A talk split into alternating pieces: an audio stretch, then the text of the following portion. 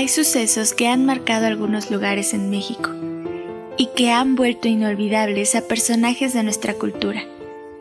Despierta tus sentidos y aventúrate a disfrutar de leyendas que han encontrado la manera de romper las barreras del tiempo y que son parte de ti y parte de mí. Abre tu imaginación y déjate llevar a revivir ese momento de mi narración. ¿Leyenda o realidad? Solo tú podrás comprobarlo. Mágica. Narraciones que despiertan tus sentidos. En la cultura maya, Existen unos pequeños seres de apariencia de anciano, estatura de niño y rasgos indígenas. Leyenda de los guardianes. Se dice que los guardianes, mejor conocidos como aluches y chaneques, son seres que cuidan las zonas arqueológicas o cenotes de la Riviera Maya. Hay diferentes versiones acerca de su origen. Una de las versiones Cuenta que los sacerdotes mayas o chamanes creaban a los aluches por encargo para proteger determinado lugar. El aluche era creado a partir de barro virgen, y si un desconocido pisaba tierras custodiadas, uno de estos seres podía arrojarle piedras o hacerle sonidos extraños para asustarlo.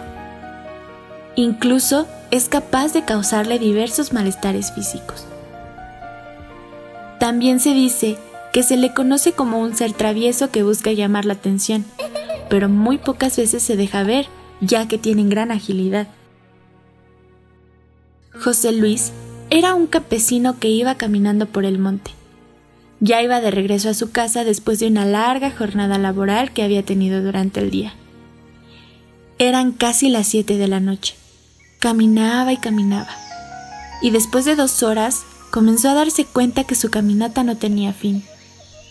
Durante el camino, sintió como si le estuvieran arrojando piedritas en la cabeza y escuchaba ruidos raros. Pero al principio no les tomó mucha importancia y seguía caminando. Pero sintió de nuevo que algo cayó sobre su cabeza y se quedó completamente quieto para tratar de escuchar o ver si alguno de sus amigos era quien estaba haciéndole la broma. De pronto, alcanzó a ver una sombra muy pequeña que corría y se escondía por la larga hierba. Fue entonces que se dio cuenta que estaba atrapado en el monte con un pequeño aluche haciéndole la maldad. Así que se puso a pensar y se sentó sobre una piedra para formar un muñeco de pasto y hojas que tenía a su alrededor. El aluche comenzó a verlo extrañado e intentaba ver lo que estaba haciendo con sus manos aquel hombre. Se preguntaba por qué no seguía buscando el camino a casa.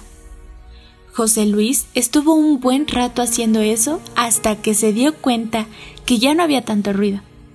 Así que dejó el muñeco a unos pasos de él como en ofrenda para el duende, quien muy curioso se acercó hacia el muñeco, distrayéndose y dándole la oportunidad a José Luis de echarse a correr.